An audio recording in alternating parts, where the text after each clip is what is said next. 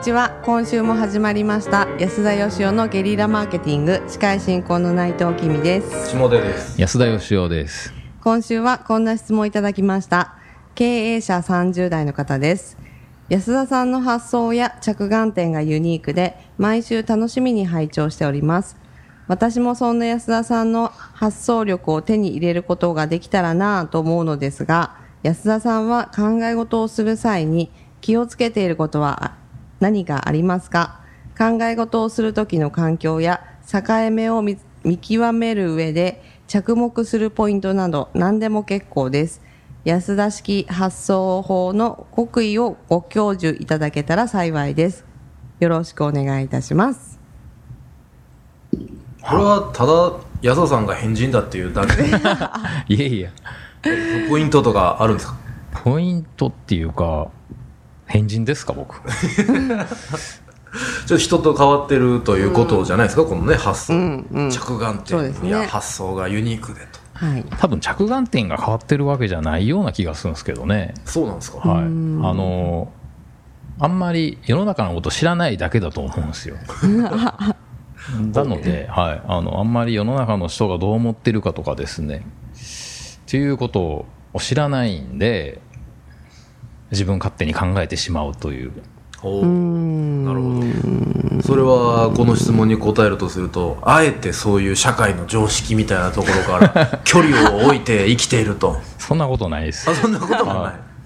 僕結構まともな人間だと思うんですけどね。はははは普段早寝早起きでしょ、はい朝起きたら歯磨きしてストレッチして、はい。コーヒー飲んででシャワーを浴びると、うん。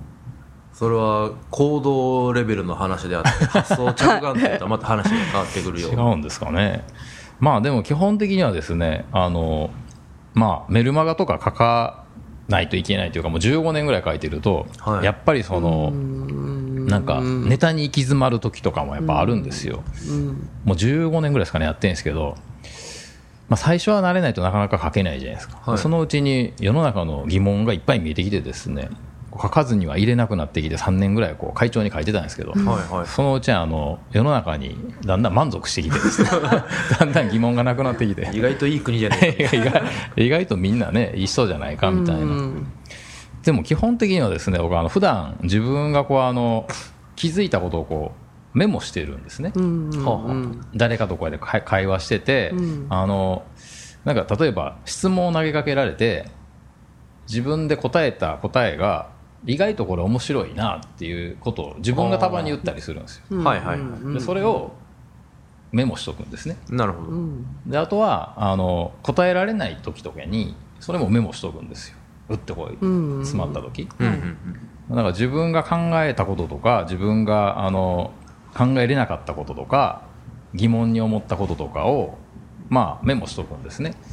例えば僕境目研究家なんでよく聞かれるんですよ、えー正直と嘘つきの境目はどこにあるんですかとかね、うん。あ下出さんもこの間ねあの人妻と主婦の境目は 聞いてあったじゃないですか。はいそうですね。ちょっと研究結果を発表してしまいましたけど、そういうのをねあの、まあ、週に1回こう考える時間を決めて考えてるっていうのがまあメルマガなんですけど。なるほど。普段あの一応僕はあの毎日こうツイッターでこう何がしか発信するときにその時にあの自分がこう答えれなかったことを考えたりとか自分がちょっといいことを言った時になんであれが自分でいいと感じたんだろうかっていうことをこう深掘りしたりとかして。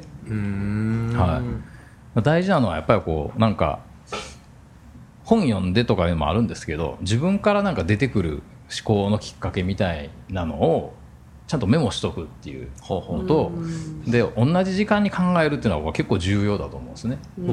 同じ時間というのは例えば毎日朝10時とかそういう、はい、朝。いつも僕6時に起きるんですけど朝起きたら歯磨きしてストレッチしてツイッターするっていうこういう順番になってるんですよ。で朝一につぶやいてない時があるじゃないかって思う人いると思うんですけどね、そんなに僕のことよくみんな見てないとは思うんですけどそれはですね真面目に僕つぶやいてるんであれ140文字つぶやくのに3時間とかかかる時があるんですよ。いえいえ。ツイッターの140文字3時間かけて考えたりとかするんですよ。なかなか世の中的ツイッターの使い方とはまた、まあ全然違うんですけど、えー両極な感じですな。はい。まあ、僕はあのそれがすごく大事だと思ってて、はい。というのはですねやっぱりこうネタがあってで考えてもやっぱ発表しないとダメなんですよ。で必ずその自分の中じゃなくて外に向けて発信する場所を作っておくっていうのが、まあ、思考を磨く上で、そしたらですねそれ見た人からまた反応があったりとかするんですよ、そしたらその続きを考えたりとかできるんで、うん。あのツイッターってすごいよくできててですね、あの面白いことをつぶやくとガーッとフォロワー増えるんですね、で自分でもちょっと今日手抜きだなみたいなのつぶやくと減ったりするんですよガー。ッと、へえ。え。え飽きられたみたいな。なかなか面白いですよ、なるほど。はい、え今フォロワーってどれぐらいなんでしたっけ？今ね8000人弱ぐらいですね。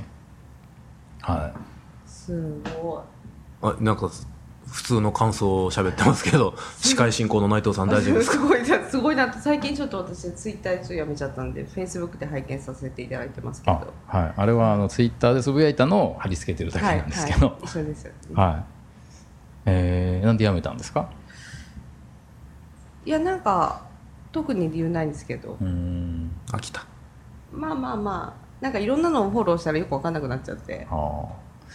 あれでもねそのまあフェイスブックって文字数とかも制限ないじゃないですか、うん。140文字で、まあ、何文字でもいいんですけどね、うんうん。僕の中では一応誤差はですね誤差っつってもはい。140以上は無理なんで、はいまあマイナス3文字っていうのがもう最低ライン。だから137だったらもうどうしようもない時はここで終えるんですけど まあやっぱり理想的には140で終えたいんです。僕の今まで書いたツイッターの多分8割は140文字ぴったりだと思うんですね。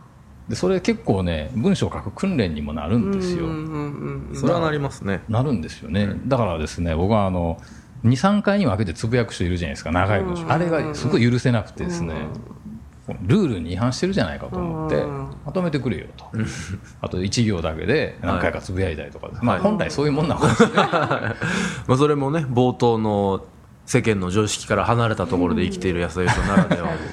いや常識はどうなんですかね。でも自分が使い勝手いいように使ったらいいんじゃないですかね、まあそれはそうですよ。そうですよね、はああいうのはなんか全然やらないですか？下でこんな場合はツイッターとか。いやらないですね。へなんかまあ一時そのまあ、僕ネットプロモーションとかのお仕事も受けますから、はいはい。トレンドを知っておかなければならないので、ん。まあ、自分で使ってみたりはしますけど、はい。まあ、仕事がなかったらやらないですね。なるほど。あんまり興味ないですよね、うん。飽きちゃうし。だ安田さんみたいにねなんかこう社会に何かを伝えたいっていうのがないんですよ僕、別に何か伝えてってわけじゃないですけどあの自分がこうなんか気づいたこととか感じたこととかで絶対に自分の方が正しいよなっていうことででほとんどの人は間違ってると思うようなことはなんか言わずに入れなくなりませんか？いやなならないんですよ。だからそれだからそれ安田さん見てるとあそういうなんかこうふつふつと湧き上がる何かを感じるんですけど、あんまなくてですねはあその自分のエネルギーにちょっと嫌気がさしてるところもありますけど ちょっと犬に注ぎすぎなんじゃないですかエネルギーをねあ愛とエネルギーを。今日まとめるとどうなりましたっけ？内藤さん。うん、たまには内藤さんにまとめてもらいましょう。か、えーはい。このちょっと不意打ち感は 次の回にしましょうまとめは、えはいはい、ええまあ、いくつかポイントがあったと思うんですけど。ーは一個ぐらい言ってくださいい。えー、なんでしょうね。まあ、あの疑問に思ったことをメモすると、はいでもすると。えー自分が喋った中でおっと思ったものを改めてメモすると。メモすると、そしてそれらの疑問問いに対して日々ルーチンの中に思考の時間を組み込んで考えると。はい。そして外に発信する場を持つ。はい、発信するっていうのが多分一番大事で。で今発信する場所いっぱいあるじゃないですか。そうですね、自由昔自在ですかね。しないといけなかったけど、だからあの垂れ流すんじゃなくてちゃんと自分で何回読んでも、ね。はいうんうんちゃんとしてるなっていう文章を、うんうんもうあのそれって残るんで歴史に、うんえー本なんかね出版社があの増刷しなかったらなくなりますけどいずれネットの情報なくなりませんから、はい。ひ孫とかが見るわけですからね、あおひいじいちゃんやるねと 言われるようなやつを残しちゃったらいいんじゃないでしょうか。まあ、ひ孫時代に今と同じネットの仕組みかどうかってのはちょっとわからないですけどね。はい。ということで、まあ、いくつかポイントありましたが、特に発信すると。はい。合ってますか？内藤さん。その通りでございます。はい。ということで、参考にしていただければと思います。えー、今週は以上となります。皆さん今日もありがとうございました。ありがとうございましたありがとうございました。安田義雄への講演依頼とブランディングのご相談は、ブランドファーマーズインクのホームページよりご連絡ください。また、番組では、ポッドキャスト番組を作りたい方を募集しています。ご興味のある方は、podcastproduce.com よりお問い合わせください。よろしくお願いします。